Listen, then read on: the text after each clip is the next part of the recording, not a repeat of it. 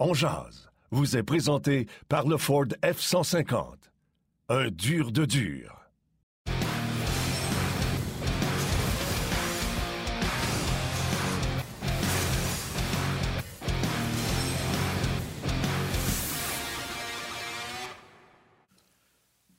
Vendredi le 29 avril 2022, bienvenue à Ongeaz, toute nouvelle édition. Je vous souhaite un bon midi, bonne heure de lunch. On est avec vous jusqu'à 13h aujourd'hui. Yannick Lévesque et Martin Lemay, François Gagnon et Stéphane Leroux vont nous accompagner au cours euh, des 60 euh, prochaines minutes. Dernier match du Canadien et de la saison pour le, le CH ce soir face aux Panthers de la Floride. D'ailleurs, on sera là ce soir immédiatement à la fin du match sur Facebook Live, un petit spécial d'Ongeaz, 20-25 minutes avec vous euh, pour euh, commenter ce dernier match de la saison. Donc, euh, soyez au rendez-vous ce soir et la semaine prochaine. On ne sera pas là lundi, mardi, mais on laisse toute la place aux cérémonies entourant les hommages et les funérailles de Guy Lafleur. on sera de retour mercredi, jeudi et vendredi dans la formule habituelle. Martin Lemay, comment vas-tu? Ah, je vais très bien. dernier match du 15 ce soir contre les Panthers. Quelle équipe des Panthers verrons-nous sur la patinoire ce soir? J'ai hâte de voir ça. hier, Berdo, Barkov, tout ça contre Ottawa n'était pas là. Donc, euh, j'ai hâte de voir comment ça va se terminer pour le Canadien. Euh, écoute, hier, j'ai fait une entrevue avec Pierre Gervais, euh, une entrevue que j'avais hâte de faire, que ça fait longtemps qu'on l'attend, de, qu'il a demandé cette entrevue-là, qui va être derrière le banc du Canadien pour une dernière fois ce soir. Pierre Gervais qui, s'occupe de l'équipement du Canadien depuis, je ne vais même pas dire d'années, parce que s'il y en a qui vont dire 35, 40, mais si tu prends ces années, Ligue américaine, junior, bref, moi, je résume ça à ça fait mille ans qu'il fait ça. Il est considéré comme le meilleur de la business. Et ce soir, euh, souviens-toi, on l'avait euh, mentionné que c'était sa dernière saison, puis il n'y avait personne des estrades, puis il avait envoyé la main à personne, puis j'avais trouvé ça triste. Et ce soir, le Canadien va souligner encore une fois euh, ce fait d'arme que Pierre Gervais va prendre, va prendre sa retraite. Mais j'ai tellement eu de plaisir à jaser avec, puis j'ai appris des petites choses. Exemple, tu sais que c'est lui qui allait sur la route pour le souper des recrues. C'est lui qui allait dans un restaurant, puis il, explique qu'elle est là avec Mark Recchi. C'est la première fois qu'il était là. Il a choisi le vin. C'est Mark Recchi qui a dit de sens. Tu sais. Mm-hmm. Fait que c'est avec Mark Recchi qui avait été choisir le vin. Et depuis ce temps-là, c'est toujours lui qui va à l'avance choisir le vin pour pas que les recrues, ça leur coûte une, fortune. Puis que les gars boivent euh, du bon vin pendant, parce que c'est un excellent euh, sommelier à Pierre Gervais.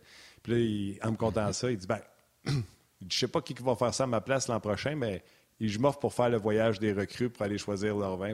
il prend sa retraite, mais on va continuer de l'entendre parler, c'est sûr. Euh, je ne vais pas faire ma langue sale, mais on va-tu le remplacer par un gars de New York parce que Alain Gagnon s'en va aussi. Tu connais Alain qui est responsable des, voyages logistiques et tout ça, puis on le remplace par un ancien gars des Rangers. Je peux pas croire qu'il n'y avait pas personne euh, au Québec qui pouvait faire ce job-là. Alain Gagnon fait ça depuis des lunes. Euh, en tout cas, bref, c'est un petit commentaire comme ça. J'espère qu'on on va le remplacer par un gars d'ici. Mais je pense que oui, je pense que c'est la gang qui, est là, qui va ben, prendre la relève. Euh, exactement.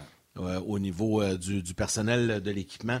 Euh, Martin, on n'a plus de joueurs électrisants. La saison est, terminée. par contre, on a des, des commentaires là, tout chauds qui viennent d'arriver du vestiaire. Donc, je te propose qu'on aille faire un petit tour du côté du vestiaire. Puis, je sais que tu parlais de Pierre Gervais. On va voir des images tantôt. Il y a un beau cadeau qui a été donné, mais on va attendre parce que François va en parler dans, dans, son blog. Donc, avec lui, on va vous présenter ça. Les gars été pas mal sharp avec Pierre Gervais. vous allez voir ceux qui n'ont pas vu ça sur les médias sociaux aujourd'hui, à date, c'est vraiment un, beau cadeau. Mais pour le moment, on va aller écouter, entre autres, Jordan Harris, euh, Wideman également, et Mathieu Perrault, qui, mine de rien, ce soir, pourrait jouer son dernier match dans la Ligue nationale, à moins qu'il y ait une offre de contrat du Canadien ou d'une autre équipe au cours de l'été, mais on ne le sait pas trop euh, pour son avenir. Et Martin Saint-Louis également. Donc, bref, on vous présente tout ça dès le départ. Euh, on écoute les commentaires tout chauds qui arrivent de Brassard. Oui, c'est peut-être la dernière, mais personnellement, tu, crois toujours que tu es encore capable. Donc, euh, tu sais, moi, je garde cette, mentalité-là que je suis, encore capable de jouer. Donc, euh, tu sais, je le vois juste comme une opportunité de, bien faire, puis euh, de, voir ce qui peut se passer après. Mais, tu sais, à 34 ans, j'ai encore du hockey en dedans de moi. Donc, c'est un peu mon dernier match de hockey. I would love to come back. I don't think I've been shy about that. It's... Uh, organization, unbelievable. City has been amazing. My wife and I have really enjoyed our time here, but the group of guys and um, you know the young guys in particular that I've been able to become close with, it's just having a lot of fun. Marty kind of said it well in video this morning. He's like, it's a, it's like the last exam before you go away for the summer for school, and so um, you want to make a good, lasting impression and uh, and you know do what you can best and help the team. And we were talking um, earlier about getting a win, you know, for KRE, for um, for Jer, for Flower, for the guys who are leaving. So um, it's kind of a, a bigger meaning than just one game at the end of the season. Je suis rentré en poste. Mon but, c'était pas de gagner des matchs. C'est sûr que c'est le fun de gagner des matchs. Mais on aurait pu peut-être jouer un style différent. Euh, elle nous a aidé peut-être à gagner des matchs, vraiment des, des, des, des buts de court terme. Ou de se concentrer sur les choses qui vont nous aider côté euh, futur. Puis, euh, puis je pense que j'ai attaqué ce job-là durant les 37 matchs, 37e match à soir, la même mentalité. J'adore gagner. Je pense que j'ai perdre plus que j'adore gagner. Fait que moi, c'est important de ne pas me perdre dans le processus de ça. Puis d'essayer de, de, venir ici puis euh, monter la valeur des joueurs. Euh, puis de euh, les développer, beaucoup de jeunes. Puis si tu, si tu regardes victoire-défaite, c'est sûr, ça, ça, peut, tu peux te perdre là-dedans. Mais moi, je regarde certains joueurs, puis tout, les jeunes, je trouve que ils, ont, joué avec, avec la confiance. Euh, je trouve qu'ils sont développés individuellement. Puis comme équipe, je trouve qu'on est dans une belle meilleure place, le côté, les concepts qu'on a amenés. Puis comme je te dis, on recommencera pas à zéro l'année prochaine.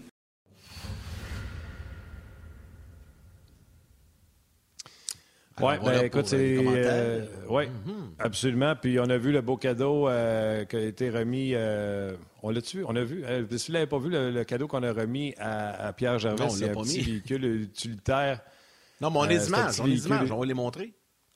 Ah, OK. Bon, on va regarder les images. Après ça, je reviendrai sur ce que Wildman a dit, etc. vous allez voir le petit cadeau qu'on a donné. si vous avez vu le que ces gars-là, Juno, Pierre Gervais, c'est du monde qui aime ça le plein air puis qui aime être en forêt tranquille. Fait que des endroits où on ne peut pas accéder en voiture, eux autres, ils aiment ça. Et on a donné un petit véhicule Polaris à, Pierre Gervais. Euh, donc, une belle attention de la, part, cadeau, de la part des joueurs. Absolument, absolument. Et mieux qu'une bouteille de vin, on va te dire. Écoute, non, mais tu sais, attends une seconde, il y a des bouteilles de vin qui valent plus cher que le Polaris. Euh, ça dépend, tu sais. Non, non, je comprends, là, mais. Pierre, c'est un fan de vin, fait qu'avoir une bonne bouteille de ce prix-là, c'est certain que ça fait plaisir également. Mais t'en veux-tu un beau cadeau que tu verras pas sur les médias sociaux que Pierre nous a compté hier? Euh, Bob Gainey est allé manger avec lui, déjeuner avec lui mardi avant de partir pour New York. Puis lui a amené un cadeau et une carte. Et euh, la carte était signée, entre autres, de Mike Keane, Brian Savage, Brian Scudlin et Mats Naslund euh, signé la carte. Non seulement Naslund a signé la carte, mais Naslund a téléphoné lui-même euh, Pierre Gervais hier. ça, c'est dans ses débuts, là, ça, Mats Naslund, ça fait longtemps. Mm ça fait tellement longtemps que c'est l'idole de jeunesse de son coach, de Martin Saint-Louis, juste pour te dire à quel point que ça fait longtemps qu'il fait ce job-là, Pierre Gervais. Fait que non, je suis certain que bien des joueurs qui ont apprécié travailler avec Pierre Gervais, c'est pour ça qu'il était considéré, euh, je dis était parce que prend sa retraite ben. comme le meilleur, euh, puis qu'on l'amenait à Hockey Canada, etc. C'était d'ailleurs, euh, ça fait partie des sujets de notre ami François Gagnon. Bon, on pourra peut-être commencer avec ça. Je pense que François est là, est disponible euh, à ce moment-ci. Donc, on va aller le retrouver. On va, on, va faire du mélange là-dessus parce que François le connaît bien puis il le côtoie depuis longtemps également. Salut François, bon midi. Bonjour. Salut, ça va? François. Vas-y, Yannick. OK. Euh, J'allais dire, euh, on parlait de Pierre Gervais, puis on a montré les images euh, du cadeau que Pierre Gervais a reçu ce matin. Ben, un, c'est un très beau geste de la part des joueurs de, lui de, lui avoir offert ce cadeau-là. Honnêtement, c'est vraiment, c'est vraiment sympathique. Mais il y a tellement de joueurs qui pourraient témoigner. Puis toi aussi, tu en fais partie parce que tu le côtoies depuis tellement d'années, Pierre Gervais, qui va ce soir pas disputer, mais travailler et être à l'œuvre pour son mm. dernier match. Ben, écoute, il y en a eu déjà des cadeaux au fil des ans parce que je peux dire qu'après chaque saison, chaque fois qu'il y a un dernier match de la saison, que ce soit après les séries quand le Canadien va en série, puis c'est encore pire quand ça va en série, et encore pire euh, dans le sens positif quand ça va après une Coupe Stanley.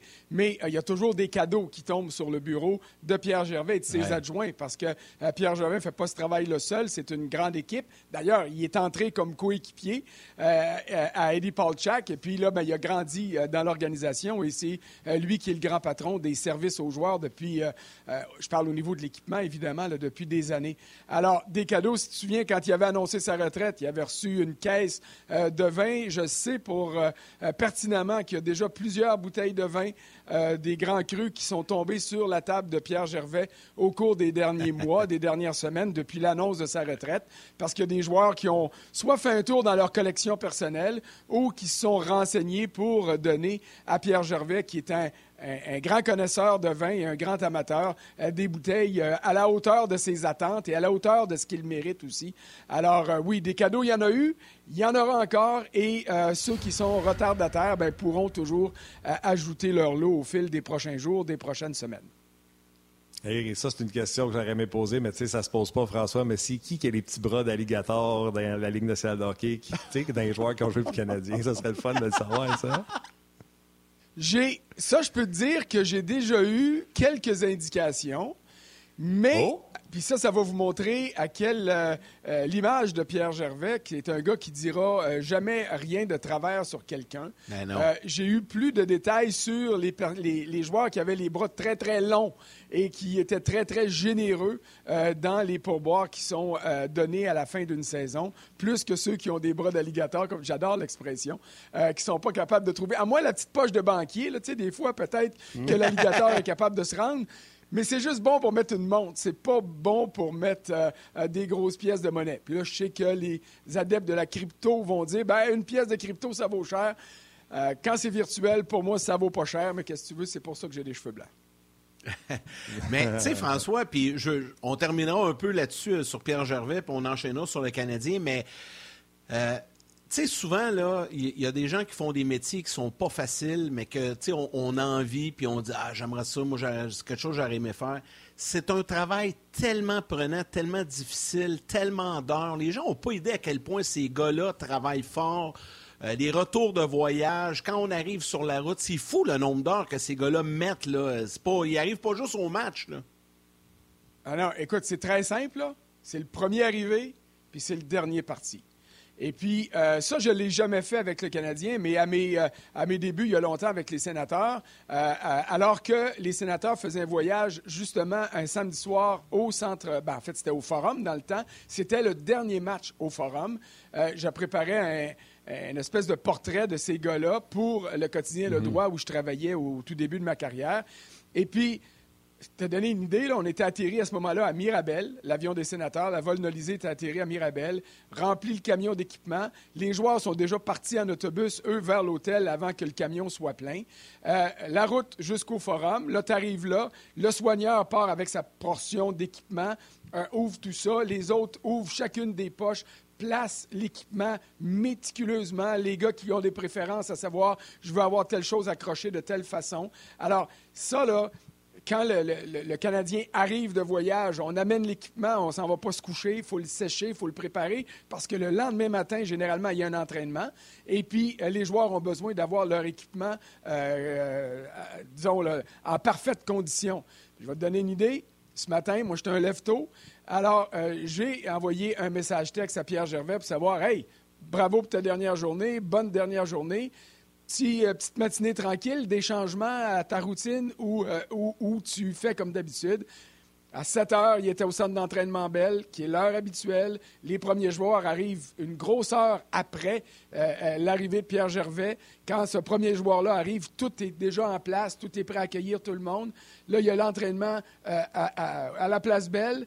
On repart avec l'équipement pour le Centre Bell. On remonte la chambre au Centre Bell avec euh, euh, l'équipement des joueurs. Il faut sécher tout ça. Alors, euh, tu l'as dit, c'est un job colossal. Il y a des beaux côtés, c'est bien évident, mais quand on regarde l'ensemble du portrait, il y a énormément de travail à effectuer.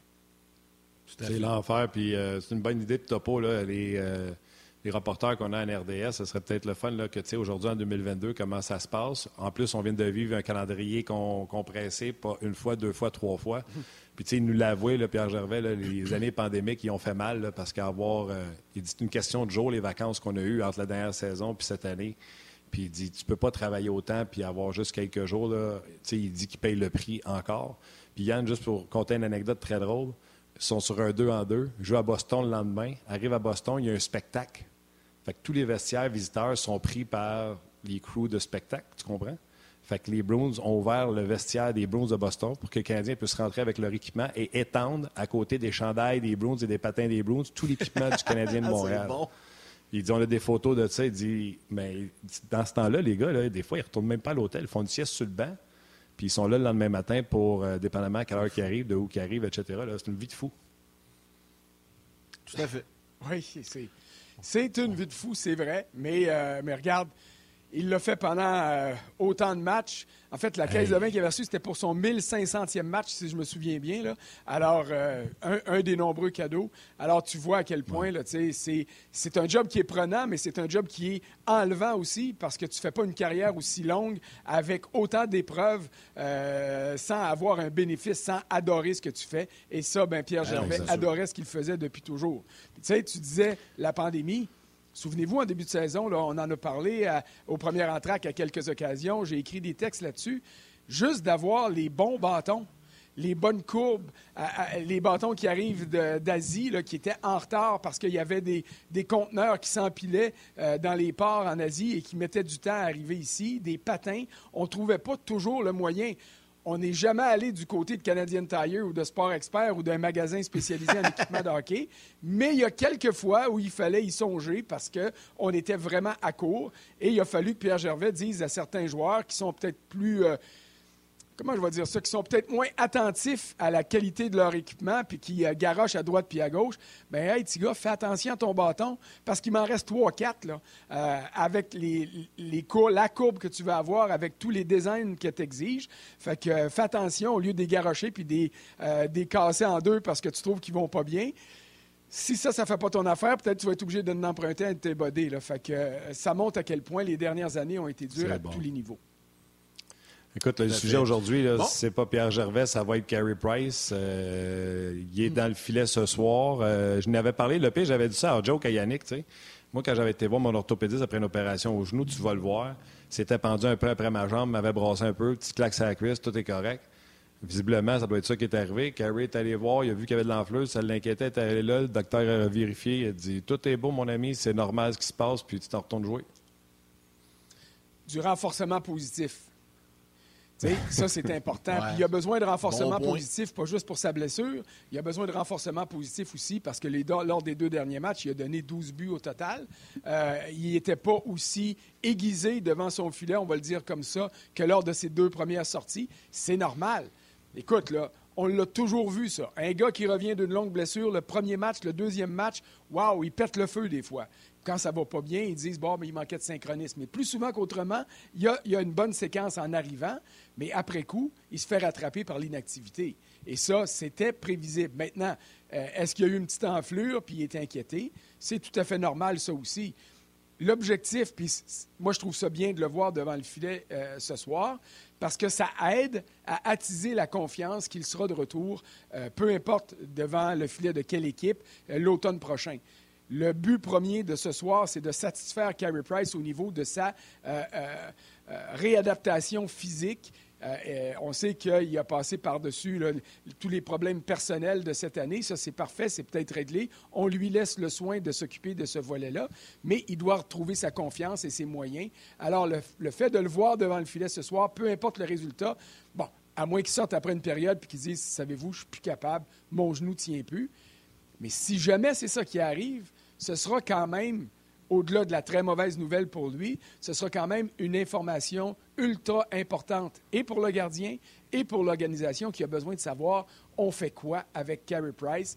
Parce que tout ce qui va découler de cette décision-là euh, euh, sera, jouera un rôle prépondérant dans la reconstruction de l'équipe. Tu ne peux pas déplacer des blocs ou placer des blocs avant de savoir si ta dalle de béton va être bien sèche et bien solide. Et Carey Price, c'est la dalle de béton du Canadien depuis des années. Bon, avant de, revenir sur euh, tes, grandes priorités pour la saison estivale, François, euh, j'ai envie de revenir un peu sur la dernière saison de façon générale. C'est un genre de bilan. Le Canadien va faire le bilan demain. D'ailleurs, ça sera présenté sur euh, RDS Info demain matin. Mais j'ai envie de te poser la question, est-ce que tu retiens du... Ça fait drôle de dire ça. quand ils finissent 32e, c'était une saison catastrophique. Mais est-ce que tu retiens du positif quand même de la dernière saison? Est-ce qu'il y en a du positif à retenir? Il y a toujours du positif à retenir. Et puis, c'est sûr que dans le cadre d'une saison comme cette année, c'est plus difficile. Mais je vais te donner un exemple. Pour moi, quand tu vois que tu vas rater les séries, puis là, tu sais, bon, officiellement, ça fait trois semaines, mais euh, à la fin du mois d'octobre, puis milieu du mois de novembre, on le savait déjà que le Canadien euh, pas aux séries. Je te dirais même avant le début de la saison, quand il a été confirmé que Shea Weber et Carey Price ne commençaient pas l'année, et après ça, euh, l'annonce que Carey Price allait rater un minimum de 30 jours en raison du programme d'aide, d'assistance aux joueurs pour les substances, là, ça devenait, ça devenait clair et limpide. Bon. Alors là, tu tournes vers le développement. C'est décevant pour euh, Dominique Ducharme qui n'a pas été en mesure de garder ce club-là à flot, mais il a découlé un changement d'entraîneur qui semble être positif. C'est sûr que les statistiques de l'équipe sous euh, Martin Saint-Louis depuis une dizaine, une douzaine de parties sont moins étincelantes que euh, lors des 10-15 premières parties suivant son arrivée, mais il y a quand même eu un effet positif associé au changement d'entraîneur. Développement des joueurs. Le simple fait de voir Nick Suzuki et Cole Caulfield éclore après le changement d'entraîneur, ça nous amène une notion de positivisme en vue de l'année prochaine.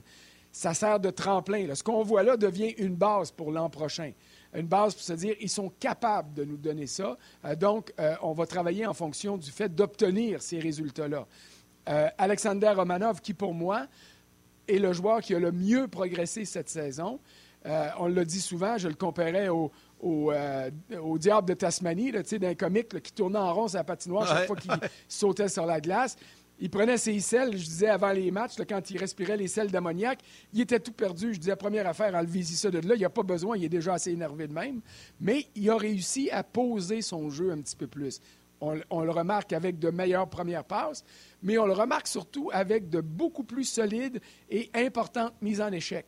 Dans le temps, au début de l'année, il frappait partout, frappait tout le monde. Mais des fois, il passait dans le beurre puis il frappait à bande au lieu de, stopper un joueur. Maintenant, c'est beaucoup plus efficace dans son jeu. Jake Evans s'est démontré comme étant un possible joueur de troisième centre, euh, un possible troisième centre ou un très bon quatrième centre. Et on verra maintenant euh, comment compléter la reconstruction avec lui. Alors, tout ça euh, sont des points intéressants. Puis Joel Edmondson est revenu tard, mais il semble être revenu en forme. Alors, lui va avoir un rôle important à jouer parce qu'il va devenir un des grands leaders à la ligne bleue la saison prochaine, surtout si Jeff Petrie quitte le Canadien. Euh, OK, François, dans quelques instants, les gens de la télé vont euh, aller en pause, puis ça va se poursuivre sur le web. Donc, si vous voulez venir nous rejoindre sur le web, ça va nous faire, ça va nous faire plaisir. Tu euh, très positif. Euh, j'aime ça. Romanov, j'aimais ça. Suzuki, j'aime ça. J'ai encore des réserves pour euh, Jake Evans. Je pense que peut-être quatrième centre, mais je comprends tout ce que tu veux dire pour la suite des choses.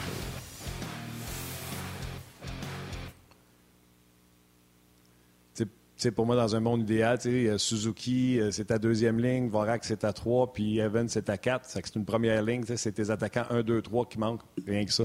Tu vois? moi je vois ça? je suis d'accord avec toi pour euh, Romanov. Mais, mais, mais ça, Martin, ça aussi, c'est un élément très positif. Et puis, tu sais, personnellement, moi, je suis content d'avoir vu le Canadien repiquer du nez après euh, l'effervescence qui a suivi le changement d'entraîneur. Parce qu'à un moment donné, on s'est mis à entendre à droite puis à gauche des partisans de certains de nos collègues aussi, bien, finalement, le Canadien, il n'est pas si mauvais que ça. Puis si ça n'avait pas été mhm. du, euh, euh, du coach en début d'année, peut-être que le club aurait pu se battre pour une place en série. Non. La réponse est non. D'ailleurs, on vient de le voir. Là. Oui, on a fait de la place à des plus jeunes après le départ de Cherrot, après le départ de, euh, de Lekonen, qui étaient des joueurs importants. Mais si on s'était laissé euh, je te dirais, euh, éblouir par les résultats de la berné par les résultats de l'arrivée de Martin Saint-Louis, ça aurait empêché Jeff Gorton et Kent Hughes d'effectuer les changements qui sont nécessaires d'apporter. Et ton exemple avec Jake Evans, il est parfait. Parce que je suis d'accord avec toi. Evans sur un troisième trio, ça veut dire que le Canadien est encore en mode reconstruction. Sur un quatrième trio, ça veut dire qu'il y en a trois solides en avant de lui qui sont capables de faire le travail. Et c'est ça que je veux dire. On a, et j'espère que les dirigeants ont réussi à le faire, établi une grille d'évaluation et d'analyse suffisamment étoffée pour savoir que ben, Brandon Gallagher peut plus être un ailier droit numéro un, difficilement un ailier droit numéro deux, mais peut être un maudit bon ailier droit numéro trois. Puis Anderson, y est-tu vraiment sur mon premier trio ou c'est un gars de deuxième trio? Alors, moi, j'espère qu'on a tiré profit des 25-30 dernières parties pour établir cette grille-là qui va dicter les choses à faire au niveau des embauches, au niveau du repêchage, au niveau des transactions. Mais tout ça va découler des décisions qui vont être associées à l'avenir de Carey Price, à la manière de se débarrasser, entre guillemets, du contrat de chez Weber, s'il y a moyen de le passer. Et je crois toujours qu'il y a moyen de trouver un club qui va accepter ce contrat-là. Et aussi, quel est l'avenir de Jeff Petrie? Parce que Jeff Petrie, on a beau avoir tapé sur, la tête- sur sa tête souvent, puis Dieu sait qu'il nous a poussé à le faire avec des performances qui étaient euh, atroces euh, dans la première moitié de saison. Mais ça demeure un bon et peut-être même un très bon défenseur, et ça demeure le premier défenseur sur le flanc droit du Canadien. Alors, euh, s'il part, il faut le remplacer. Alors, toutes ces décisions-là vont être liées euh, à ce que euh, Price, ce que l'état de santé de Price, s'il sera échangé ou non, le départ du contrat de chez Weber, parce que ça prend de l'espace sous le plafond salarial et ça prend de l'argent disponible si on veut procéder à d'autres embauches au niveau des joueurs autonomes. Et après ça, ça permet de mettre en place les changements qui sont à faire en fonction de la grille d'évaluation qui a été établie au cours des 30-40 dernières parties. Selon vous, selon vous, je vous en pose une vite vite comme ça. Pensez-vous que chez Weber pourrait être euh, à Montréal ce soir et profiter du fait qu'il sera à Montréal, demeurer ici pour les funérailles de Guy Lafleur ou on, qu'on va continuer à pas le voir, puis euh, demain, ils vont juste nous dire qu'ils vont essayer de trouver une solution. Je, je- vous pose la question ouvertement comme ça. Vous en pensez quoi, vous autres? Ben, écoute, moi, je vais te dire ce que je sais. Alors, je sais que chez Weber est à Montréal. Euh, Ah, je sais qu'il devrait être au match ce soir. Je n'ai pas encore l'information à savoir s'il va parler ou non aux journalistes, répondre aux questions. À titre de capitaine, ça serait la moindre des choses. Mais à cause de la situation, est-ce que le Canadien va décider de le cacher euh, ou de le protéger, là, si vous aimez mieux le mot protéger que cacher? Ah ouais. Et pour ce qui est, en ce qui a trait aux cérémonies mardi, il me semble que c'est la moindre des choses que le capitaine du Canadien de Montréal, comme tous les autres joueurs du tricolore, soit au funérailles de Guy Lafleur. Même s'ils l'ont jamais connu, même s'ils l'ont croisé une fois ou deux, même s'ils savent que son chandail numéro 10 est au plafond, là, aller saluer la bannière numéro 10 euh, dimanche dernier après le match contre Boston, c'était très beau. Mais comme joueur du Canadien, tu as une responsabilité d'assumer la responsabilité du logo que tu portes sur ta poitrine. Et pour moi, euh, même si la saison est finie, même si les casiers vont avoir été vidés samedi ou dimanche, je ne peux pas concevoir que euh, la, majorité, sinon la totalité des joueurs, euh, ne sera pas au funérailles de Guy Lafleur. Et ça inclut, évidemment, le capitaine du Canadien. Et ça inclut le joueur le plus important du Canadien, Carey Price. Moi, je vais, je vais même aller plus loin que ça, François. Euh, premièrement, si à M. Biliveau, tout le monde était là, puis que la raison, c'est oui, mais c'était pendant la saison, tu n'as pas de vacances assez importantes pour pas te présenter euh, aux cérémonies en fin de semaine pour Guy Lafleur. Fait que ça, pour moi, c'est impardonnable. Celui qui n'est pas là, c'est ciao bye. C'est l'histoire. Si tu n'attends pas d'assister à l'histoire, va jouer pour une équipe comme euh, les cas de l'Arizona. C'est tout. Et pour ce qui est de chez Weber, Ben, Chantal Maccabil le dit ce matin à la radio. Euh, elle lui a demandé de parler et il a refusé. Il préfère pas le faire. Bon, ben, tu vois. Alors ça, moi, je trouve de ça, je trouve ça désolant. Bien, ça, je trouve ça, je trouve ça désolant de ne pas répondre aux questions. S'il ne veut pas parler de la retraite officielle ou non, c'est correct. Tu dis, regardez, j'ai pas assez d'informations là-dessus, mais il faut quand même assumer sa responsabilité comme capitaine. Si le décès de Guy Lafleur est arrivé au mois d'août puis qu'il y avait plein de gars déjà en vacances avec leur famille, je pourrais comprendre. Mais euh, les obsèques vont être célébrées trois jours, quatre jours après la fin de la saison, trois jours après le, nettoyage des casiers. Tu n'as pas d'affaire à pas être là. là. Tout à fait. Tout à fait. Moi aussi. Je pense qu'on est tous, euh, tous unanimes là-dessus. Euh. on va permettre aux gens de la télé de revenir avec nous.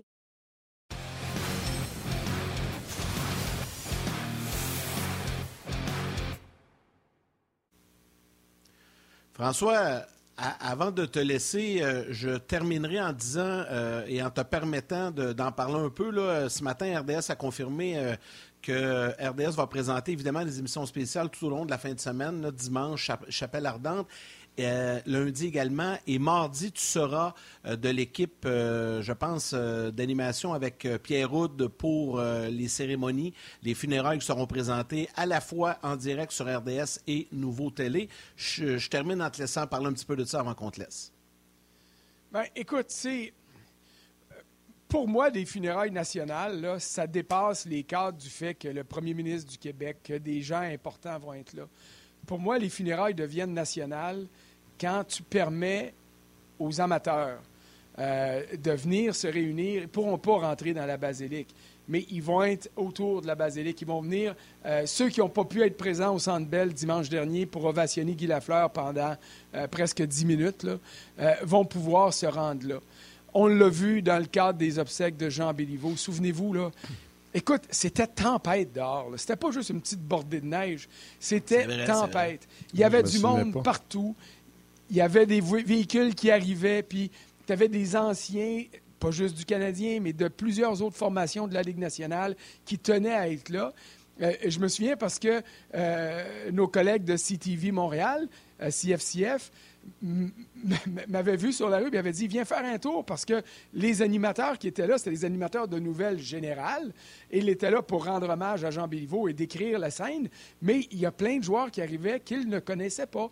Alors j'étais en mesure d'identifier ceux que je connaissais, puis ça donnait encore plus l'ampleur de la cérémonie. Alors c'est la même chose, moi, que j'anticipe pour, pour mardi. Oui, à l'intérieur, une cérémonie euh, digne à, l'honneur de Guy Lafleur, à l'honneur de, l'homme qui a été au niveau de ce qu'il a représenté pour le Québec, au même titre que M. Béliveau, au même titre que Maurice Richard. Et à l'extérieur, euh, là aussi, les gens seront en mesure de rendre hommage à Guy Lafleur, comme ils l'ont fait avec les autres plus grands du Canadien. Et euh, je me souviens très bien pour M. Béliveau, les ovations. Dans le cas de Maurice Richard, la même chose sur le parvis de l'Église. Les gens qui étaient là avaient ovationné le disparu. Euh, on ne peut pas anticiper autre chose pour Guy Lafleur. Et ça peut se faire, ça, une ovation, dans le respect. D'ailleurs, c'est un signe de respect. Je ne sais pas c'est quel collègue qui a écrit ça. Je pense que c'est Arpon Bassou, euh, mon collègue de l'Athlétique, qui a dit le moment de silence qui avait été réclamé dimanche dernier a été euh, je te dirais, chahuté par plein de monde qui ont continué à crier. Puis, dans certaines cérémonies, ça n'a pas sa place.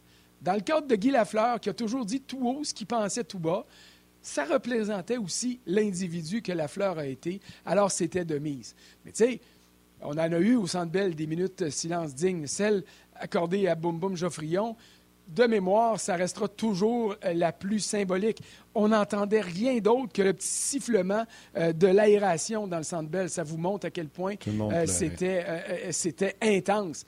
Mais c'était une des plus belles cérémonies à laquelle j'ai assisté au Centre Bell, dans le cadre d'un décès, dans le cadre de nouvelles aussi tristes. Là. Mais on avait réussi à donner toute la noblesse à, à, la cérémonie et qui était possible de donner. C'était Ray Lalonde, qui est notre collègue aujourd'hui, qui avait été le chef d'orchestre de tout ça. Ça avait été vraiment exceptionnel. Alors, le mot exceptionnel, c'est le qualificatif que j'espère employer euh, également mardi au terme de cette cérémonie euh, en l'honneur de Guy Lafleur. Ben, regarde, François, c'est mérité. Prends-le comme un honneur de participer à cette cérémonie-là Ah, pour le dernier très grand du Canadien. D'ailleurs, si je ne me trompe pas, sur la photo à côté de toi, c'est Yvan Cournoyer, M. Euh, Béliveau, Ouais, M. c'est Henri les- Richard. les ambassadeurs, on l'a vu, cette photo-là. Est-ce que Oui. c'est Guy à côté? Exactement. On, ouais, on a vu cette photo-là euh, lors de la, sur la patinoire dimanche soir. Un peu plus loin, j'ai Henri Richard avec Guy Lafleur. C'était euh, la première Coupe Stanley de, euh, de Guy Lafleur. Ici avec Bobby Orr et avec Marcel Dionne. Ça, c'était Coupe Canada en 1976. Fait que quand je travaille juste ici à ma droite, puis je lève les yeux là-dessus, là. Non, celle-là, tu peux pas avoir. Je sais pas si je peux bouger la caméra sans que ça fasse trop de, de problèmes, mais disons oui, ben que oui. Euh, quand j'écrivais mon hommage à Guy Lafleur, j'avais ces photos-là devant moi, puis ça, ça me permettait de, euh, d'imager encore plus qu'est-ce que je voulais décrire, en fait, de, de sentiments personnels comme jeune amateur de hockey qui se prenait pour Guy Lafleur sans aucune raison valable quand je jouais au Non. hockey dans la rue ou sur la patinoire du quartier. Mais euh, il en demeure pas moins que ça démontre à quel point ça a été, euh, au-delà du joueur de hockey, à quel point il a marqué la société québécoise et la Ligue nationale au grand complet. Bravo. Merci, bon week-end. Puis euh, je vais juste euh, rajouter ceci. Puis je l'ai dit déjà, je vais le rajouter. Vous êtes plus jeune, euh, vous n'avez pas vu Guy Lafleur jouer, c'est pas important. Allez vivre, c'est quoi une société, une province, un pays qui paie respect à un idole euh, qui a fait plein de choses pour la société jusqu'à la toute fin, parce qu'on a parlé, on a entendu Serge Chavard dire à quel point il était impliqué pour la collecte de fonds pour le cancer. Donc, jusqu'à la toute fin, il aurait été un citoyen exceptionnel. Juste pour vivre ce moment-là et payer respect à Guy Lafleur, jeune et moins jeune. Je vous invite à y aller en fin de semaine. Moi, je vais y aller, c'est sûr. euh, aller faire mon tour, c'est certain. François, un énorme merci. Passe un beau week-end. Puis, comme je l'ai dit, c'est un honneur de travailler sur cet événement-là. Profitez-en. Certainement. Salut, François, bon bonne journée puis bon match ce soir. Bye. Oui, bon match. C'est vrai, il y a un match. Ouais, ouais, il y a un match, mais moi te dire, ça passe deuxième pas mal. On va passer de François Gagnon à notre ami Stéphane Leroux, qui est déjà prêt, qui est déjà installé, qui lui aussi, d'ailleurs, va travailler sur euh, euh, cette journée spéciale euh, des funérailles tout au long de la fin de semaine. Salut Stéphane, comment vas-tu? Salut messieurs, ça va très bien. Ben oui, c'est un- On m'a demandé ça euh, dans les dernières heures, puis c'est sûr que j'ai dit oui tout de suite. Là. Alors, euh, je vais Bien être oui. avec Luc Gélina, là, tout près de tout près de l'église, euh, mardi matin. Puis euh, c'est c'est mon idole à moi aussi. Je suis pas original, là, mais euh, je suis dans la génération euh, de ceux qui, euh, qui ont été chanceux de l'avoir vu jouer. Puis euh, Guy, je l'ai souvent rencontré dans mes dans mes fonctions. Là, puis j'ai une belle photo dans mon bureau ici avec lui et Mario Lemieux lorsque les deux ont été choisis. Là, premier et deuxième meilleur joueur de l'histoire de la LHJMQ. Alors, c'est euh, sûr que je pouvais pas, pas être là. là. Absolument, tu fais bien. Puis, gars, je vais te dire la même chose que j'ai dit à François. Félicitations. C'est un honneur de pouvoir travailler sur euh, une journée spéciale en l'honneur d'un joueur aussi spécial. Si t'es choisi, c'est mérité. Puis, euh, profite-en. Je sais qu'on veut pas, euh, euh, entre guillemets, c'est difficile à dire, profite de la mort de quelqu'un pour. Non, non. Mais je comprends- je comprends ce que tu veux dire. Ouais. Absolument. OK, Steph, amusons-nous un peu. J'appelle Stéphane à matin. Ouais. Stéphane, il me dit, mais, Yannick, Martin, passer de 2 à 32, visiblement, ça se fait, le Canadien vient de le faire. Mais tu penses-tu que ça se fait, passer de 32 à 2? À Stéphane, l'inverse, penses-tu que ça se fait de passer de 32 à 2? C'est plus difficile. C'est plus difficile. Puis, euh, je pense pas que ça va arriver. Puis, quand on regarde le, le résultat des courses, là, le Canadien va finir entre 53 et 55 points, là, selon le résultat du match de ce soir. Tenant pour acquis que pour participer aux séries, habituellement, c'est 96, 97 points. Là. Je sais que les huit équipes de l'Est ont 100 points cette année, mais la neuvième a genre 82. Alors, normalement, là, 96, 97. Donc, faut que tu ailles chercher une quarantaine de points de plus l'an prochain pour accéder aux séries. Je pense que ça va être difficile dans l'espace d'un- d'un- d'une saison estivale. là. On a beau vouloir faire des changements, surtout que on sait comment le Canadien, je vais prendre l'expression, est pogné avec euh, la masse salariale. Tu sais, quand tu une des plus grosses masses salariales de, de l'équipe, euh, de la Ligue, puis que tu es dans le bas du classement, ça va pas bien. Ça me fait penser, dans les rangs juniors, on, on fonctionne beaucoup avec l'âge. Quand tu as une des équipes les plus vieilles de la Ligue, tu es supposé de gagner. Les Sea Dogs de Saint John, cette année, ont l'équipe la plus vieille de la Ligue, puis ils s'en vont à la Coupe Memorial comme équipe hôtesse, puis ils font partie des meilleures équipes. Alors ça, c'est correct. C'est quand tu as une des équipes les plus vieilles de la Ligue, puis que tu gagnes pas. Ça, ça fait mal Ouais, dans ce temps-là. Alors, euh, c'est un, peu, c'est un peu comme ça là, que le Canadien se retrouve présentement. Là. On se pas en moyenne d'âge, mais en, en masse salariale. Tu as une des plus grosses masses, tu es pogné avec la masse, puis tu gagnes pas en plus. C'est pas, c'est pas évident. là. Steph, euh, tu sais, le match de ce soir, honnêtement, je suis un peu comme toi, là, euh, bof, tu sais, OK, on va le jouer, je, je veux comme pas trop voser de ça. cette semaine, on a parlé un peu, euh, un peu pas mal avec Marc-André Dumont, tu sais, des, espoirs, puis Marc-André pouvait nous parler de Shane Wright, mais un peu moins des autres. Toi, t'es là, puis t'es le meilleur gars pour nous en parler. Là, le Canadien est assuré du top 3. ils, vont, ils, vont, ils vont sélectionner un, deux ou trois, c'est officiel. Puis je pense que les chances sont meilleures pour un et trois. Shane Wright. En fait, les chances sont meilleures pour trois. Pour trois, Yannick. Oui, c'est ça. 55, des chances d'avoir le troisième choix. 25% des chances d'avoir le premier choix, puis à peu près 20% des chances d'avoir le deuxième. Alors, si vous aviez, si, si vous aviez au casino là, devant la, la, table de, où vous placez vos jetons, normalement, ça devrait être vers le troisième choix que vous déplaceriez votre argent parce que c'est ça qui a le plus de chances d'arriver. Alors, si le 10 mai, le Canadien se retrouve troisième, faut pas tomber en bas de notre chaise parce que c'est la priorité, c'est la probabilité la plus élevée en mathématiques. Mais ils ont aussi, parmi toutes les équipes, la probabilité la plus élevée d'avoir le premier choix. Sauf que c'est seulement 25 Tu as une chance sur quatre. Alors, si tu as 50 ou 100 à placer, tu le places où? Tu le places normalement où tu as le plus de chance. Alors, ça se peut très ben bien que le Canadien se retrouve avec le troisième choix. Puis on parle beaucoup de Shane Wright, puis c'est correct. Puis on va en reparler encore tantôt si vous voulez, mais il faut regarder les autres. Puis les autres, en ce moment, les gens ont, la chance de les voir jouer un petit peu euh, au Mondial des moins de 18 ans. Ils ne sont pas tous là, mais il y a Logan Cooley des États-Unis qui est là, qui est considéré comme le deuxième meilleur espoir en Amérique du Nord derrière euh, euh, Shane Wright, et il est excellent avec les États-Unis. Pas, pas, pas, juste parce qu'il a marqué un but à la Michigan hier, qui a été très spectaculaire dans une victoire à sens unique, mais pour tout ce qu'il fait sur la glace. Le premier trio des Américains, là, en ce moment, là, euh, Gauthier et euh, lui, il y a un nom à part ça qui je trouve ça extraordinaire, Cutter Gauthier. Tu sais comment tu peux t'appeler Cutter Gauthier, mais en tout cas, Snuggerud, Gauthier et Cooley, les trois sont dans le top 10 pour la séance de sélection de la Ligue nationale. Alors, c'est trois gars qui jouent sur le même trio, qui font beaucoup de ravages présentement et ils sont bons. Alors, Logan Cooley, ça pourrait être le choix du Canadien si on ne gagne pas la loterie. Et un autre qu'on a vu contre le Canada également hier, c'est Joachim Kemmel, un Finlandais qu'on avait vu un petit peu au Mondial junior des, moins de 20 ans à, l'hiver dernier, mais ça n'a pas duré longtemps à cause de la pandémie.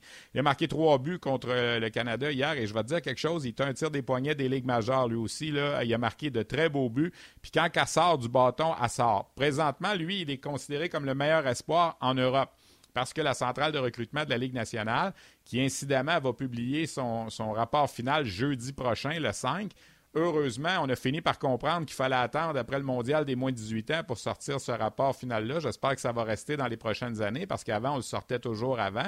Alors là, on va sortir ça. J'ai hâte de voir si Kemel va être encore premier.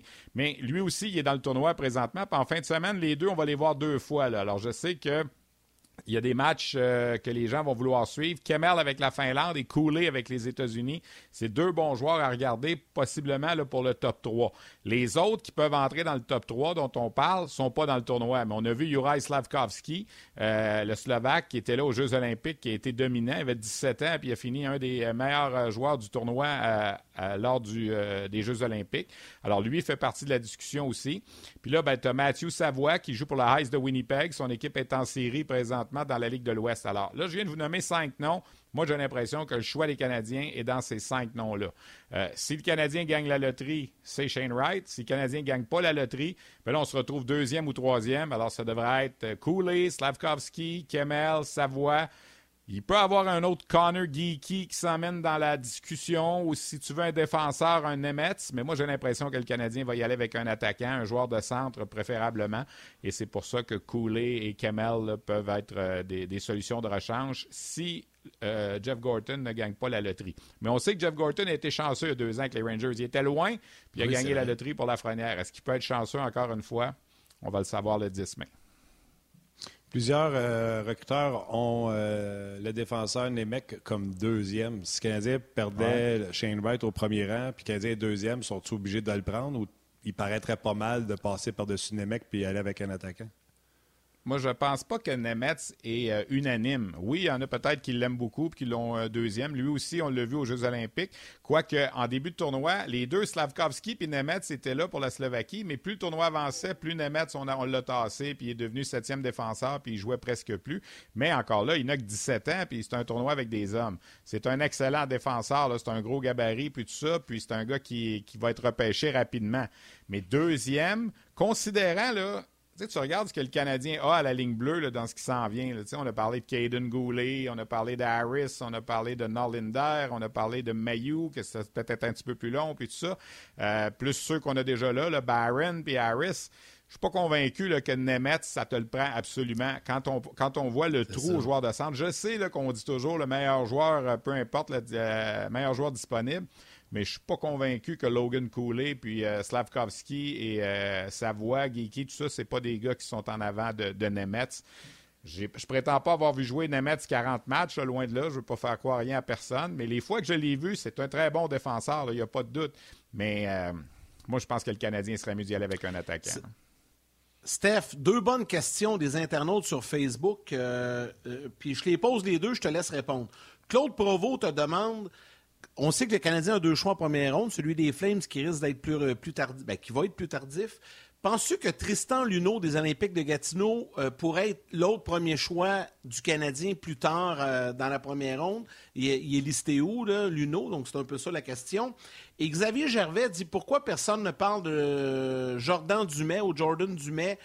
plus de 100 points à 17 ans, il est dans l'ombre à Halifax. Donc, ça, c'est Xavier Gervais. Je te, lance ces deux questions. Bon, ben, pour Tristan Luneau, euh, il est classé quelque part en milieu de première ronde. Alors, ça va dépendre. Le choix des Flames va aboutir où? Parce qu'on sait que le choix va être déterminé par où vont terminer les Flames. Si les Flames se rendent jusqu'en finale de la Coupe Stanley, le choix va être 28, 29, 30, 30 31, 32, le dépendamment où les Flames vont se rendre. Alors, pas convaincu que Luno va être encore là. Mais oui, ça pourrait être une option, mais il y en a plein d'autres options en fin de première ronde. Euh, David Goyette, qui est un Québécois, qui joue pour les Wolves de Sudbury, qui était dans l'équipe canadienne au moins 18 ans cette semaine, est un très bon joueur aussi. Alors, si on veut y aller avec la touche locale, même s'il ne joue pas au Québec et joue en Ontario, c'est un gars qui a grandi sur la rive nord de Montréal, ça peut être une option. Euh, Tristan Luneau, ça peut en être une. Euh, Nathan Gaucher, le, joueur de centre des remparts de Québec, ça peut en être une. Alors, c'est difficile de prévoir si Luneau va être encore là. Euh, oui, ça peut être une option. J'ai l'impression qu'il risque de sortir avant. Là. À moins que les Flames se feraient éliminer en première ronde puis que le choix du Canadien deviendrait quelque part le 18, 19, 20, ça, ça pourrait peut-être être possible. Dans le cas de Jordan Dumais, Monsieur Gervais, c'est ça. J'en parle beaucoup sur les médias sociaux puis dans mes chroniques au 5 à 7. D'ailleurs, je l'ai reçu cette semaine à ma balado diffusion. Euh, c'est un jeune qui est dans en ce moment qui, sort de l'ombre, mais la raison le du mai en ce moment, c'est c'est comme le gars, je dirais, en ce moment, qui est le plus intriguant pour les recruteurs. Puis j'en ai justement parlé à deux lors d'un récent match à Shawinigan. Euh, j'étais là, puis je discutais avec deux, puis on a parlé beaucoup de Jordan Dumais. Le gars, en ce moment, a 105 points à 17 ans. Ça, c'est le même nombre de points que Jonathan Huberdeau au même âge, que Jonathan Drouin au même âge, que Nicolas Healers au même âge. Et les seuls qui ont fait plus de points que lui depuis 20 ans à 17 ans, c'est Sidney Crosby deux fois, Pierre-Marc Bouchard. Tu sais, c'est des gars qui ont été. Les noms que je viens de tous vous nommer, c'est tous des choix de première ronde dans la Ligue nationale. On s'entend, Nicolas Healers, Drouin, Huberdeau. Alors, il fait la même chose que ces gars-là en ce moment. Le problème que les, recruteurs ont avec Dumais, c'est de dire là, il ramasse des points. Dans le junior, il y a 5 et 9. Son patin est un peu moyen. Ça fonctionne. Est-ce que ce genre de joueur-là va être capable de faire ça au prochain niveau avec le coup de patin qu'il a à la grandeur qu'il a? C'est ça la question des recruteurs en ce moment. Parce que Jordan Dumais, si tu le repêches, c'est pas pour jouer sur une troisième ligne ou une quatrième ligne. faut que tu le vois top 6. Alors là, les recruteurs se posent la question, va-t-il être capable de faire le step? Moi, je pense qu'une équipe une équipe qui a beaucoup de choix au repêchage doit prendre une chance avec Jordan Dumais. Et une équipe qui a beaucoup de choix au repêchage en ce moment, c'est le Canadien de Montréal. Euh, il ne sortira pas en première ronde, Jordan Dumais. En tout cas, moi, je pense pas. Lui, j'y ai parlé lundi, puis c'est un jeune homme qui, dégage la confiance. Là, à la limite, un petit peu arrogant, mais j'ai aimé ça, honnêtement, parce que je n'avais pas parlé souvent à Jordan Dumais. Puis là, j'ai, j'ai pas haï. quand je lui ai posé la question, il m'a dit euh, fin de première ronde, je pense que je suis aussi bon que ces joueurs-là. Alors, c'est bon d'avoir de la confiance en soi. Il m'a dit mon coup de patin, je vais travailler là-dessus cet été, ça va être ma priorité numéro un. mais le gars, il marque des points. Écoute, il y a 33 points à ses 11 derniers matchs. C'est 3 points par match là, dans le hockey d'aujourd'hui. C'est phénoménal. Puis il joue à Halifax dans une division où il y a Saint John, Charlottetown, Batters. Des grosses équipes, là, des équipes qui peuvent aspirer gagner la Coupe cette année. Alors, c'est tout à son honneur. Il a connu une excellente saison. C'est un joueur qui est en progression. Et ce qui a fait beaucoup jaser, puis ce qui lui a mis un peu, je pense, le feu au derrière à Dumais, c'est qu'il n'a pas été invité au match des meilleurs espoirs de la Ligue canadienne de hockey qui a eu lieu il y a à peu près un mois et demi. Et le, match des meilleurs espoirs regroupe 40 joueurs, dont 24 attaquants, qui sont choisis par les 32 équipes de la Ligue nationale. Chaque équipe de la Ligue nationale envoie sa liste de 24 attaquants qui aimeraient ça avoir à ce match-là. Et il faut croire que Dumais ne, faisait pas partie des 24 premiers. Était-il le 25e, le 26e? On ne le sait pas, mais il n'était pas là. Alors, il est classé sur la liste, euh, la, liste de mi-saison de la centrale de recrutement 72e en Amérique du Nord. Donc, quelque part en troisième ronde. Mais comme je vous disais, la prochaine liste va sortir la semaine prochaine. Et c'est le nom que quand je vais recevoir la liste, j'ai hâte de voir à quel rang on va l'avoir placé. Parce que j'ai l'impression qu'il va avoir progressé, qu'il va avoir monté. Et c'est un gars qui est intriguant pour les recruteurs. Et Halifax achève, il lui reste euh, un match à jouer en saison, puis normalement en série, il ne devrait pas veiller trop tard. Alors je suis convaincu qu'il y a des recruteurs qui vont faire le voyage dans les maritimes pour aller le voir jouer dans sa série de première ronde, probablement contre Batters. Et on va reprendre des notes une dernière fois. J'ai l'impression qu'on va le regarder beaucoup au, Combine aussi à Buffalo, les, les, fameux essais qu'on fait. Mais c'est un joueur en ce moment qui, dont on parle beaucoup. Je ne pense pas qu'il va sortir en fin de première ronde. Mais tu sais, une équipe, je me répète, là, comme les Canadiens, qui a plein de choix en deuxième ronde, c'est un gars de la place ici. Tu prends une chance. Si jamais ça ne fonctionne pas, ben c'est pas la fin du monde parce que tu avais d'autres choix. Tu sais, une équipe qui a juste cinq choix, mettons, en sept rondes, d'aller prendre une chance avec un gars comme lui, c'est plus difficile. Tu je vais vous donner l'exemple, puis je dis pas que c'est, je veux pas comparer les deux joueurs, mais quand Daniel Brière est admissible au repêchage, les Coyotes de l'Arizona avaient deux choix en première ronde, le 14e puis le 24e. Ils ont pris leur gars qu'eux, dans leur tête, voulaient, Dan Falk, un défenseur, 14e, puis ils ont pris une chance avec leur deuxième choix de première ronde, Daniel Brière, 24e. On connaît la suite. Daniel Brière a eu toute une carrière. Alors, c'est pour ça que des fois, j'ai l'impression qu'une équipe qui a, plusieurs choix, c'est le genre d'équipe qui peut prendre une chance avec Dumais. J'espère que les gens du Canadien m'entendent en ce moment. Oui. Puis, tu sais, euh, si le Canadien est le premier au total, il ne faut pas s'attendre. Tu sais, ça va être Shane Wright. Là. Ce ne sera pas un Québécois. Mais, pas mal sûr que Stéphane Leroux, avec un des premiers choix du Canadien, si jamais euh, un Luno est encore disponible avec un autre premier choix du Canadien, pas mal sûr que tu aimerais ça que le Canadien ne passe pas à côté. Bien, c'est sûr. Moi, je fais toujours la promotion de nos gars d'ici. Puis en même temps, je suis un peu biaisé. Puis j'ai pas peur de le dire parce que je vois plus nos gars d'ici que les gars d'ailleurs. Alors, mais, tu sais, je jamais. Ben oui, puis tu sais, je me rappelle quand Trevor Timmons ont repêché Alexander Romanoff en deuxième ronde, j'ai fait qu'est-ce que c'est ça, tu sais, je veux dire, c'était-tu nécessaire? Ben là, on se rend compte que oui, tu sais, ils ont fait un bon choix. Tu sais, c'est facile de taper sur le clou puis de dire qu'ils font que des erreurs. Déjà qu'il y avait plusieurs personnes qui qui savaient pas c'était qui.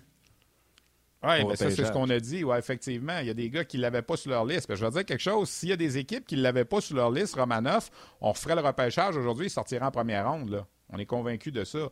Alors, c'est pour ça que des fois, il faut, faut, faire attention. Tu sais, c'est c'est facile d'avoir la, la, on dit, la, gâchette rapide là, pour euh, planter euh, un choix plus qu'un autre. Mais c'est avec le temps qu'on se rend compte que, ouais, finalement, moi, je reviens toujours à l'exemple de, Nicolas Roy avec euh, Lucas Veidemo, par exemple. Celui-là, je, l'ai de travers, ça fait plusieurs années que j'en parle, mais bon, c'en est une. Il y en a d'autres, des fois, qui ont pris des joueurs que j'ai fait, ouais, finalement, le roux, si tu avais pris ton choix, tu te serais trompé toi aussi parce que tu n'es pas infaillible.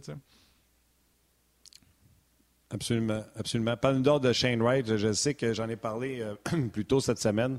Ça demeure mon choix. Il a même fallu que j'aille relire des scouting reports parce que je trouvais tellement qu'il y avait des, euh, des messages, des. des, des, des J'hésite parce que je sais qu'est-ce qu'on s'est dit tantôt, mais il y a du monde qui ont dit qu'il avait baissé au classement. Que, euh, je vais te donner Sam, comment, comment il s'appelle? Constantino ou peu importe, je pense que Sportsnet qui avait dit que les cases se resserraient. Oui, il avait dit que les cases se resserraient pour Shane Wright. Je suis retourné lire, puis il me semble que c'est encore le seul et unique choix pour le premier choix au total.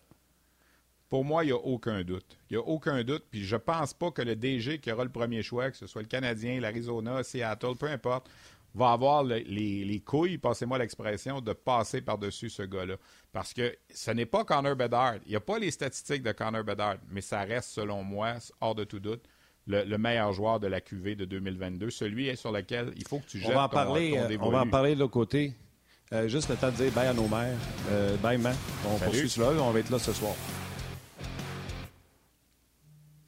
Bon, pour, con- pour Vas-y compléter sur avec Shane Wright. Wright, pour continuer, ben, premièrement, il y en a qui disent, c'est ça que je te disais tantôt, Martin, puis ça t'a fait rire, là, il y en a qui disent qu'il a baissé.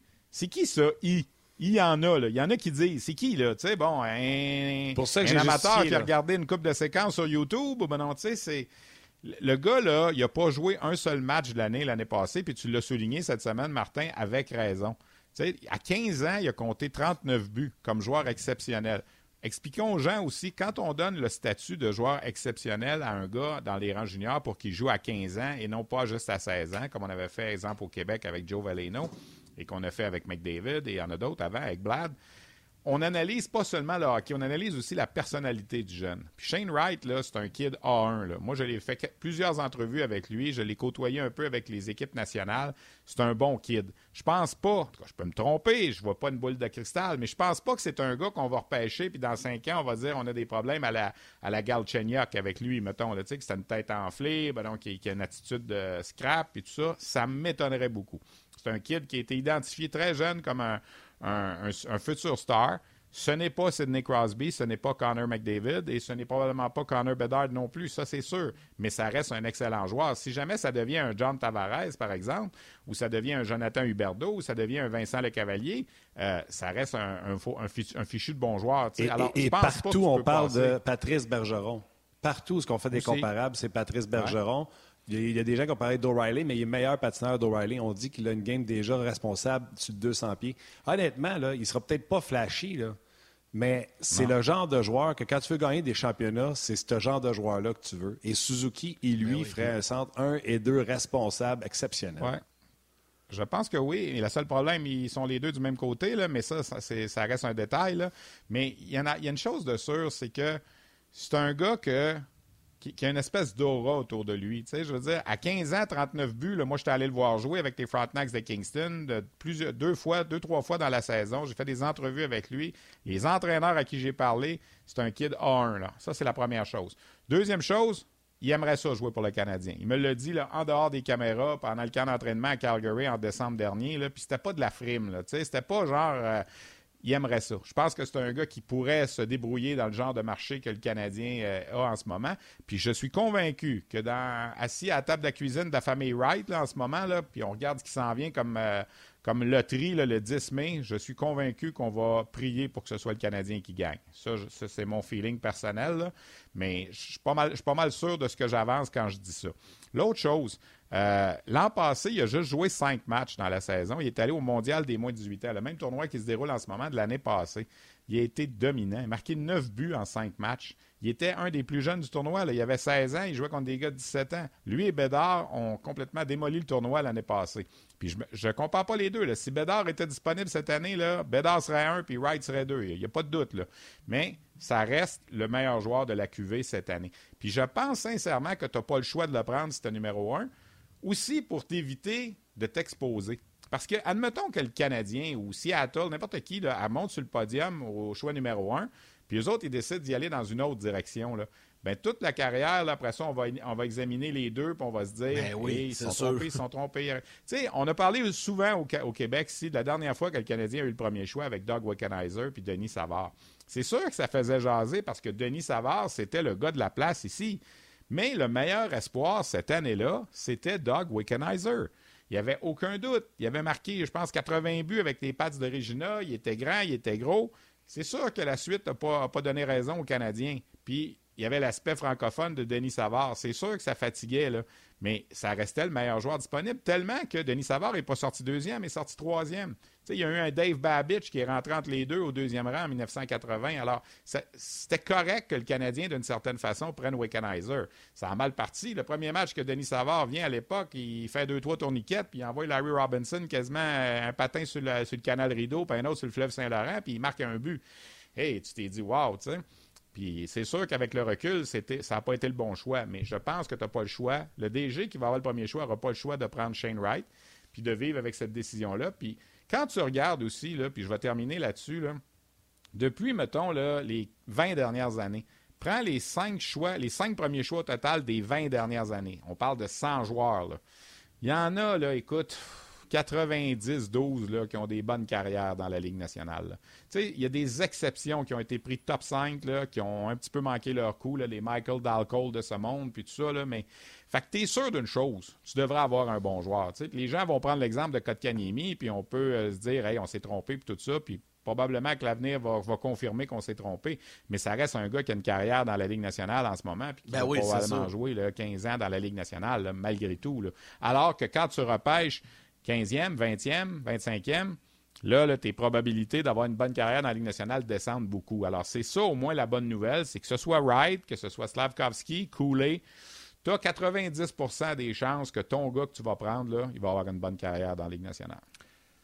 Steph, deux choses. Euh, tellement intéressant, les gens le soulignent, les gens adorent ça. Tu seras avec nous la semaine prochaine, dans une semaine, jour pour jour, vendredi, pour la dernière de la saison.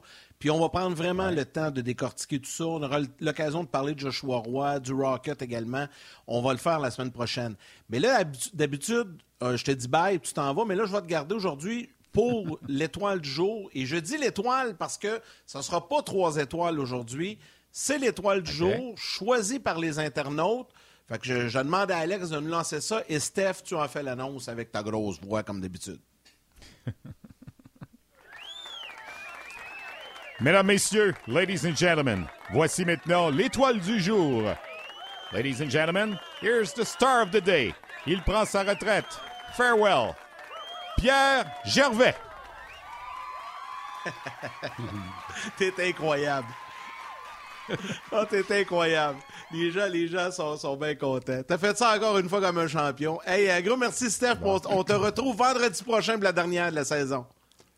Oui, puis pensez tout le monde pour Guy Lafleur. Moi aussi, là, je vais. Oui. C'est sûr que je vais aller faire un tour en fin de semaine. Là. Puis euh, tu as raison, Martin, dans ce que tu as dit tantôt. Là, c'est, euh, je pense que je vais finir là-dessus. Là. J'étais au Centre Bell, j'ai fait le détour dimanche dernier pour aller assister à l'hommage. Puis il devait y avoir 70% des gens dans le Centre Bell qui n'avaient jamais vu jouer Guy Lafleur puis qui l'applaudissaient. Parce qu'on s'entend que si tu n'as pas 40 ans, là, euh, les souvenirs de Guy Lafleur, tu n'en as pas vraiment comme joueur actif. Là. Mais c'est, c'est, c'est quelqu'un qui a marqué le Québec. Puis euh, j'ai dimanche, j'ai mes deux matchs des, moins de 18 ans, mais probablement que lundi, je vais, je vais être capable d'aller, euh, d'aller, comme on dit, rendre respect. Puis j'en parle, puis j'ai les larmes aux yeux. Là, je, suis rendu un gros, euh, un gros émotif, moi, en vieillissant. Là, puis c'est, regarde, c'est, c'est important, Guy Lafleur. En tout cas, pour moi, ça a été important dans ma vie. Puis je me souviens chaque entrevue que j'ai fait avec lui, là, puis ça vient toujours me chercher. Je suis 100% d'accord avec toi. J'ai même dit hier à mes collègues de radio, j'ai dit c'était un peu bizarre, je pensais jamais dire ça plutôt, c'est peut-être euh, l'âge ou comme tu as dit, mais quand je vois les images de Guy Lafleur encore à la télévision, parce que tous les jours, on nous en montre, euh, je n'ai pas de difficulté à identifier l'émotion que je vis. Je vis de l'amour à l'intérieur. C'est de l'amour que j'ai pour ce monsieur-là. Puis c'est un, témoignage de l'amour, de l'affection que j'ai pour ce monsieur-là que je vais aller euh, voir dimanche ou, ou, lundi. Fait que oui. Puis Stéphane, je n'ai pas pu te lire de questions pour la seule et unique raison que les gens n'avaient que de bons commentaires pour toi et non pas des questions. Même quelqu'un qui t'a demandé Steph, peux-tu arrêter de parler de Shane Wright? Je le veux tellement. Euh, c'est François Carrier qui dit ça. Fait que c'est, euh, les gens ont bien apprécié ton passage encore. Fait que, un énorme merci. OK. Merci, Steph. Un gros merci. Stéphane Leroux qui euh, sera avec nous également vendredi prochain. Euh, pour euh, clore euh, cette, cette saison de Donc, je vous rappelle là, rapidement que ce soir, on sera là, Martin, tous les deux, après le match, immédiatement en Facebook Live pour jaser un petit peu avec vous pour terminer cette saison du Canadien. Lundi, mardi, on fait relâche pour laisser toute la place aux hommages, cérémonies funérailles de Guy Lafleur. Et on sera de retour pour terminer la saison avec vous mercredi, jeudi et vendredi en format habituel sur l'heure du midi. Un gros, gros merci à François Gagnon, merci à Stéphane Leroux, merci à Alex Côté, notre réalisateur, également à la mise en onde, merci à Mathieu Bédard aux médias sociaux, l'équipe de Sport 30 sous la direction d'Anouk Grignon-Langlais pour euh, les clips également que, l'on reçoit à chaque jour. Toute l'équipe de production à RDS en régie. Et à vous tous les jaseux, un gros, gros, gros, gros merci d'être avec nous. Toujours intéressant de vous lire et c'est très apprécié. Mon chum, comme à l'habitude, je te laisse un mot de la fin en disant bon, on se reparle ce soir. oui, on se reparle ce soir. Euh, ben, bon match ce soir. Manquez pas ça, c'est sur RDS sans faute. Salut mon Yann, salutations à vos mères, câlins à vos enfants. On se parle tantôt. Bye.